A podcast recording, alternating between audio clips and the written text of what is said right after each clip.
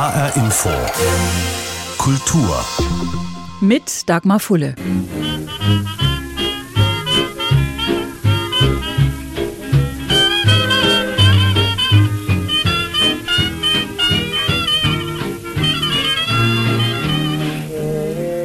Das ist Musik aus dem Jahr 1935. Aus dem Jahr, in dem der neue Roman von Mechthild Bormann beginnt. Wobei eigentlich beginnt er im Dezember 2000, als eine Kasseler Anwältin im Café sitzt. Eine fremde Frau setzt sich zu ihr, führt ein kurzes, eher wirres Gespräch mit ihr, und verschwindet wieder. Zurück bleibt eine Aktentasche mit einem dicken Paket Feldpostbriefe. Die Anwältin wird neugierig, beginnt nachzuforschen und die Leserinnen und Leser landen mit ihr zusammen im Jahr 1935.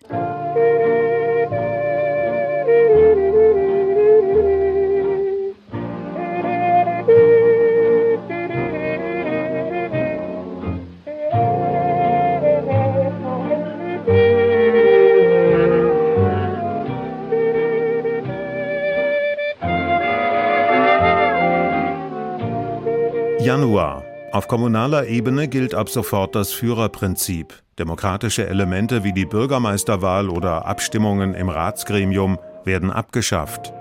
März. Die Luftwaffe wird gegründet, die Wehrmacht deutlich vergrößert und eine allgemeine Wehrpflicht eingeführt. Aus der Reichsmarine wird die Kriegsmarine. Juni. Männer und Frauen zwischen 18 und 25 werden zu einem halbjährigen Reichsarbeitsdienst verpflichtet. September. Die Nürnberger Rassengesetze werden verabschiedet. Die Hakenkreuzflagge wird einzige gültige Nationalflagge. Der verschärfte Paragraph 175 tritt in Kraft, der sexuelle Handlungen zwischen Personen männlichen Geschlechts unter Strafe stellt.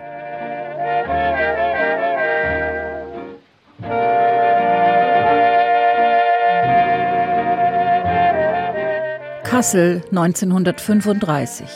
Vier Jugendliche aus zwei Familien sind miteinander befreundet. Vor allem die beiden Mädchen und die beiden Jungs, die jeweils auf dieselbe Schule gehen. Es ist ihre Teenagerzeit, die damals noch nicht so heißt. Erste tiefe Blicke, erste Gefühle. Die Stadt bereitet sich auf die Reichskriegertage vor. Alles scheint wunderbar und die Zukunft glorreich. Aber es zeigen sich erste Risse.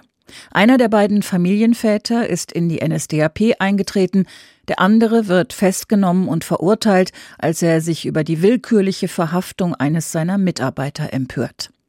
Die Tochter der einen Familie verliebt sich in den Sohn der anderen, muss aber feststellen, dass der offenbar einen Mann liebt. So beginnt eine spannende und eine berührende Geschichte, die Mechthild Bormann auf zwei Zeitebenen erzählt immer entlang der zufällig aufgetauchten Feldpostbriefe und weiterer Unterlagen über den Verkauf einer Villa zum symbolischen Preis mit einem Rückkaufsrecht. Sowas hat es in der Nazizeit häufig gegeben, sagt Mechthild Bormann. Und weil viele jüdische Familien nie zurückgekehrt sind, sind wiederum viele andere für wenig Geld an Wohneigentum gekommen. Im Roman ist das Haus eine Villa im Kasseler Stadtteil Wilhelmshöhe, im feinen Villenviertel Mulang in der Burgstraße. Die Burgstraße gibt es zwar in Kassel, aber in Wirklichkeit am anderen Ende der Stadt, in Bettenhausen. Heißt das, diese Villa gibt es in Wirklichkeit nicht und hat es auch nie gegeben? Diese Villa gibt es in Kassel nicht. Also diese Geschichte ist mir in der Recherche zu Trümmerkind von einer Dame in Hamburg erzählt worden. Ich habe einen anderen Ort gesucht und ich hatte eine Freundin in Kassel und bin öfter in Kassel gewesen und habe dann dieses wunderschöne Villenviertel entdeckt und habe gedacht, das ist dem sehr ähnlich, was mir da erzählt worden ist und habe die Geschichte nach Kassel verlegt. Das wäre jetzt meine Frage gewesen, warum Kassel? Aber Sie haben da persönliche Beziehungen hin.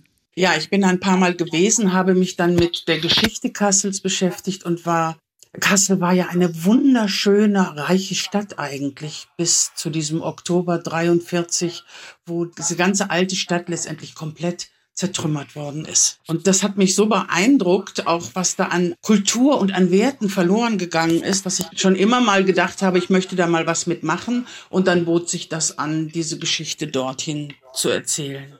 Es gibt im Buch eine ganze Reihe Schauplätze, vom Café Nenninger und dem Gefängnis in Wehlheiden, die es beide heute noch gibt, bis zum ja. Kaiserplatz, den Bürgersälen oder den Fieseler Werken, die nicht mehr existieren.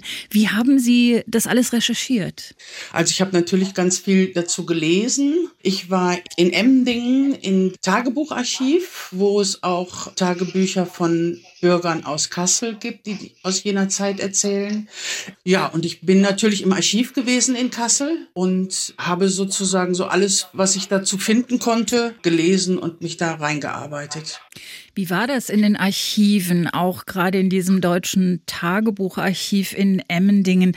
Also was waren da so Ihre Eindrücke? Was hat Sie vielleicht auch besonders berührt? Ich kann mir vorstellen, dass das schon auch sehr nah ist, wenn man das liest, so ganz persönliche Berichte. Ja, dieses Emdinger Archiv ist wirklich ein Schatz, weil das sind nicht Geschichten, die rückblickend erzählt werden, also nachdem diese Zeit vorbei ist, so wie wir Geschichte normalerweise kolportieren, sondern das sind eben die Geschichten, die die Leute in dieser Zeit aufgeschrieben haben.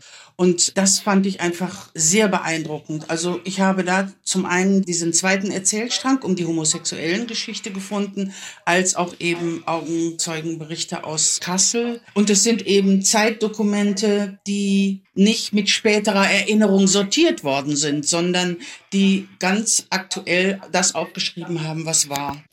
Im Zentrum Ihres Buches steht ein Bündel Briefe aus dem Zweiten Weltkrieg. Haben Sie solche Briefe auch in der Hand gehabt oder war das jetzt fiktiv, dass Sie das alles rund um diese Briefe rumgestrickt haben?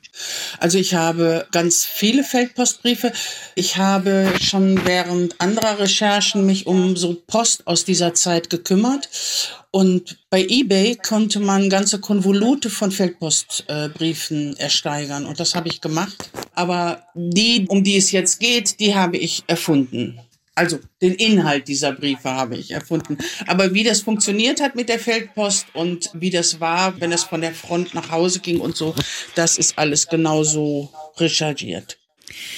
Sie haben anfangs ausschließlich Krimis geschrieben. Seit rund zehn Jahren sind es auch historische Romane, vor allem eben aus dieser Zeit, aus der Nazi-Zeit, aus der Zeit des Zweiten Weltkriegs und darüber, was das mit den Menschen gemacht hat, was das für Folgen hatte. Was reizt Sie, was fasziniert Sie so daran? Zum einen, glaube ich, ist es ganz wichtig, diese Zeit zu dokumentieren, weil also so furchtbar weit ist die noch gar nicht weg. Und ich glaube, dass wir auch heute noch ganz viel damit zu tun haben. Also dass Geschichte eben auch unseren Alltag beeinträchtigt. Inzwischen gibt es Untersuchungen dazu, dass selbst Traumata vererbt werden. Diese Familiengeschichten werden einfach weitergetragen und ich glaube, wir können uns mit unserer Gegenwart und mit unserer Zukunft nur auseinandersetzen, wenn wir die Geschichte auch wirklich kennen. Und ich glaube, da helfen nicht nur diese Fakten, die Daten, die wir in Geschichtsbüchern nachlesen können, sondern ich glaube, dass es wichtig ist, zu erfahren, wie das Leben der Menschen damals tatsächlich, also was das für die Leute bedeutet hat, in einer solchen Diktatur zu leben. Hat es vielleicht auch was mit Ihrer eigenen Geschichte, Ihrer eigenen Familie zu tun, dass es für Sie so wichtig ist? Ja, wahrscheinlich spielt es auch eine Rolle. Meine Mutter ist aufgewachsen hier direkt an der holländischen Grenze und das ist dann ganz lange Niemandsland gewesen und ich habe ganz viel darüber immer auch gehört. Insofern, ja, kann es sein. Aber es war, glaube ich, als ich das erste Mal zu dieser Zeit geschrieben habe, sind mir so viele Geschichten begegnet, dass ich gedacht habe, also da gibt's einfach noch so viel zu erzählen und Wichtiges zu erzählen. Und darum hänge ich, glaube ich, immer wieder in dieser Zeitschleife. Das zweite große Thema neben dem Hausverkauf und was das mit zwei befreundeten Familien macht, Sie haben es schon erwähnt, ist die verbotene Liebe zweier Männer und wie sie dafür verfolgt und bestraft werden. Das war neben allen anderen furchtbaren Ereignissen der Nazizeit, das erwähnen Sie auch am Ende des Buches, ein sehr dramatischer Rückschritt im Vergleich zu den Freiheiten der 20er Jahre. Warum haben Sie dieses Thema mit aufgenommen? Das ist mir eben auch in Emdingen in diesem Tagebucharchiv begegnet. Ich wollte gerne einen zweiten Erzählstrang und hatte überhaupt keine Idee zunächst. Aber dann bin ich auf Tagebucheinträge von einem Mann gestoßen, der an der Front war und der ganz eindeutig homosexuell war und in seinen Tagebuchaufzeichnungen davon geschrieben hat. Also wir inzwischen wieder rückblickend erzählen natürlich viele aus dieser Zeit, aber dass explizit jemand den Mut hatte, in jener Zeit sowas zu schreiben, das fand ich sehr beeindruckend. Und da die Familien zwei Söhne hatten, zwei jugendliche Söhne, war dann auf einmal schon auf dem Rückweg aus Emding war mir klar, das wird der zweite Erzählstrang. Ihre Romane sind Unterhaltungsliteratur, ein schöner, ein spannender, ein interessanter Zeitvertreib. Wünschen Sie sich noch mehr? was Ihre Leserinnen und Leser daraus mitnehmen? Ja, Einblicke in jene Zeit eben und vor allen Dingen auch ein bisschen Bewusstsein, wie schnell sich politische Verhältnisse verändern können. Wenn man diese Tagebücher liest, dann ist es ganz oft so, dass man faktisch mitliest, wie die Leute gar nicht bemerken, wie das Schritt für Schritt in eine Richtung geht. Man ist so mit seinem Alltag beschäftigt und auf einmal haben sich die großen Dinge verändert, ohne dass man es so richtig wahrgenommen hat. Und dann stellt man erschreckend fest, dass man in einer Diktatur lebt. Also so ein bisschen vielleicht wach sein, was sich so drumherum tut. Sagt Mechthild Bormann, Autorin des Romans Feldpost. Erschienen ist er im Drömer Verlag. Während des Zweiten Weltkriegs transportierte die Deutsche Feldpost schätzungsweise 30 bis 40 Milliarden Briefe und Postkarten. Für einen Großteil der Deutschen waren sie damals das wichtigste Kommunikationsmittel mit ihren Liebsten, mit Familie und Freunden. Wer mehr wissen möchte, heute liegt die umfassendste Sammlung von Feldpostbriefen bei der Museumsstiftung Post und Kommunikation. Das sind die, die auch die beiden Museen betreiben, in Berlin und in Frankfurt. Mehr als 100 120.000 Briefe hat die Museumsstiftung, alle digitalisiert und recherchierbar. Mechthild Bormann hat es angesprochen. Neben dem unendlich großen menschlichen Leid hatten Nazizeit und Weltkrieg auch dramatische Folgen für die Kultur. Historische Altstädte wurden zerstört, Bücher verbrannt und große Künstlerinnen und Künstler verfolgt, verfemt und lächerlich gemacht. In einer Ausstellung unter dem Titel Entartete Kunst. Jan Tussing mit einem historischen Rückblick. Mein Führer meine Damen und Herren. 1936 wurde moderne Kunst in Deutschland verboten. Hunderte von Kunstwerken wurden aus Museen entfernt und entweder für die Ausstellung entartete Kunst konfisziert, ins Ausland verkauft oder zerstört. Propagandaminister Josef Goebbels war einer der führenden Nazi-Politiker und richtete die Reichskulturkammer gleich nach der Machtergreifung 1933 ein, um alle Künstler in Deutschland zu kontrollieren. Die Revolution, die wir gemacht haben, ist eine totale. Wer keinen ARIA-Nachweis erbringen konnte, wurde nicht aufgenommen. De facto also ein Berufsverbot, das in erster Linie jüdische Kulturschaffende betraf, aber auch solche Künstler, die aus Sicht des Naziregimes entartete Kunst produzierten. 650 Kunstwerke wurden schließlich im Sommer 1937 in München in einer Ausstellung präsentiert wie eine Freakshow, sagt der US-Kulturhistoriker Sander Gilman. The common person walked into the degenerate art show in a sense as a der normale Besucher ging in die Ausstellung Entartete Kunst wie in ein Horrorkabinett. Das Zeug an der Wand ist Arbeit von Verrückten, von Outsidern, von Leuten, die die deutsche Kultur zerstören wollen. Die Ausstellung ging als Wanderausstellung durch die Großstädte des Deutschen Reiches und nachdem im März 38 der Anschluss Österreichs verkündet wurde, auch nach Wien und Salzburg. Die Ausstellung setzte die Exponate mit Zeichnungen von geistig Behinderten gleich und kombinierte sie mit Fotos verkrüppelter Menschen, die bei den Besuchern Abscheu und Beklemmungen erregen sollte. Alle Deutschen sollten nach Ansicht der Nazis diese Kunst als abschreckendes Beispiel sehen. It was a der in die USA geflohene Peter Gunther war damals gerade 17 Jahre alt, als er in die von den Nazis organisierte Ausstellung ging. Es war eine klaustrophobische Angelegenheit, erinnert er sich. Die Bilder wurden nicht an die Wände gehängt, sondern die Wand war mit den Bildern gepflastert. Einige Bilder ohne Rahmen, abstrakte Bilder hingen auf dem Kopf, mit Graffiti über, hinter und um sie herum.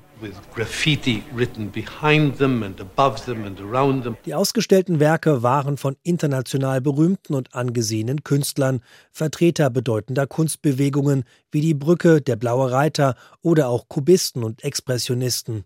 In einem Satz die europäische Avantgarde. Maler wie Oskar Kokoschka, Emil Nolde, Max Beckmann, Franz Marc, Lovis Corinth, Käthe Kollwitz, Paul Klee oder Oskar Schlemmer, die heute alle in wichtigen Museen der Welt zu sehen sind.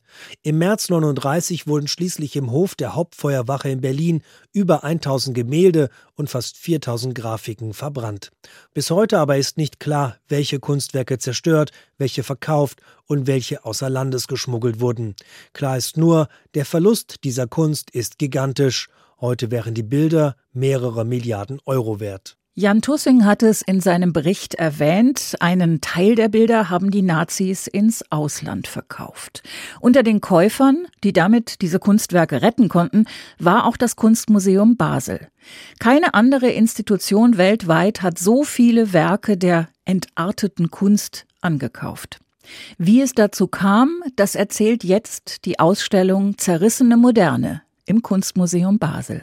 Seit der Französischen Revolution hat es keine solche Gelegenheit gegeben. Das schrieb Hildebrand Gurlitt, Kunsthändler im Auftrag des NS-Propagandaministeriums, in einem Werbebrief an den Basler Museumsdirektor Georg Schmidt.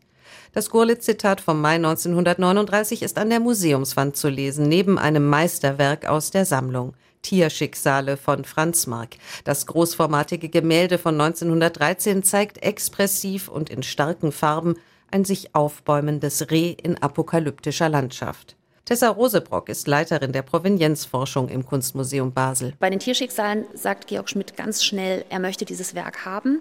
Und dann fängt Hildebrand Gullit an, so ein bisschen Druck zu machen und sagt, ja, aber dann müssen Sie mir jetzt auch ein Gebot geben und ich möchte das sozusagen eintüten, denn es gibt so viele andere Interessenten. Und so kamen Franz Marx Tierschicksale nach Basel für 6000 Schweizer Franken. Es war der erste von insgesamt 21 Ankäufen sogenannter entarteter Kunst.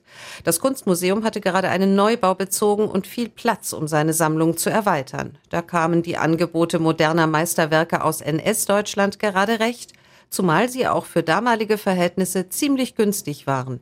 Das wiederum, erklärt Kuratorin Eva Reifert, hatte damit zu tun, dass das nationalsozialistische Regime ein extremes Interesse hatte, diese Werke unterzubewerten in ihren Preisen, weil sie mussten ja begründen, dass sie das für Schund halten. Das heißt, sie waren in der schizophrenen Situation, dass sie möglichst viel Geld für etwas haben wollten, was sie extrem gering schätzten.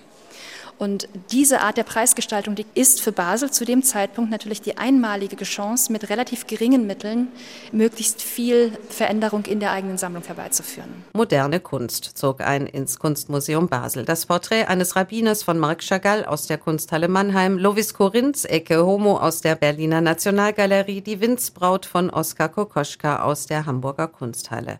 Ob es moralisch vertretbar sei, den Nationalsozialisten die aus deutschen Museen beschlagnahmte Kunst abzukaufen, diese Frage spielte damals durchaus eine gewisse Rolle bei den Beratungen der Schweizer Kunstkommission. Neben der grundsätzlichen Frage, ob moderne Kunst überhaupt gewünscht sei in der Schweiz. Provenienzforscherin Tessa Rosebrock. Die Skrupel, Geld für Moderne auszugeben, waren ähnlich hoch wie die Skrupel, in diesen Handel einzutreten. Als ernsthaft darüber gesprochen wird, sollen wir jetzt aus diesen beschlagnahmten Beständen kaufen oder nicht, werden die Vorgänge als große Schweinerei bezeichnet. Und ich weiß gar nicht, wie es danach heißt, Eva. Ich glaube, es ist irgendwie dann nur noch unsympathisch. Das Wort für alles, was mit dem Krieg und dem Nationalsozialismus zu tun hat. So unsympathisch die Nazis dem Basler Museumsdirektor auch waren, der Mann war Sozialdemokrat, Georg Schmidt wollte möglichst viel moderne Kunst nach Basel holen. Und so tat er, was kein anderer internationaler Museumschef damals wagte. Er reiste nach Berlin, um auf Einladung der zuständigen Kunsthändler Hildebrand Gurlitt und Karl Buchholz direkt einzukaufen. Aus dem NS-Depot der sogenannten international verwertbaren Kunst im Schloss Schönhausen. Zerrissene Moderne. Der Titel der Basler Ausstellung verweist auch auf die brutalen Lücken, die durch nationalsozialistische Propaganda und Kunstausverkauf entstanden sind. Denn das NS-Label international verwertbar entschied letztlich darüber, welche der insgesamt mehr als 20.000 in deutschen Museen beschlagnahmten Werke überhaupt eine Überlebenschance bekamen.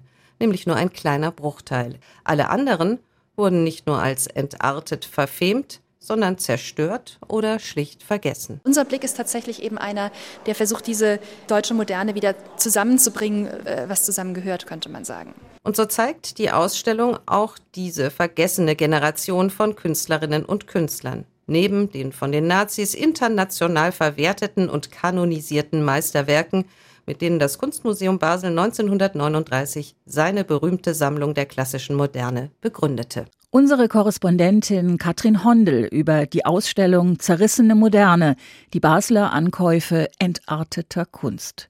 Zu sehen im Kunstmuseum Basel bis zum 19. Februar. Und genau dort, in diesem Museum, hatte Marc Chagall seine erste große Retrospektive. 1932. Ein paar Jahre später wurden in Deutschland auch seine Bilder als entartet beschlagnahmt. Chagall entkam im Frühjahr 1941 im deutsch besetzten Frankreich nur knapp seiner Verhaftung und Deportation durch seine Flucht in die USA. Die Frankfurter Kunsthalle Schirn zeigt in ihrer neuen Ausstellung Bilder von Marc Chagall aus dieser Zeit, aus den 30er und 40er Jahren.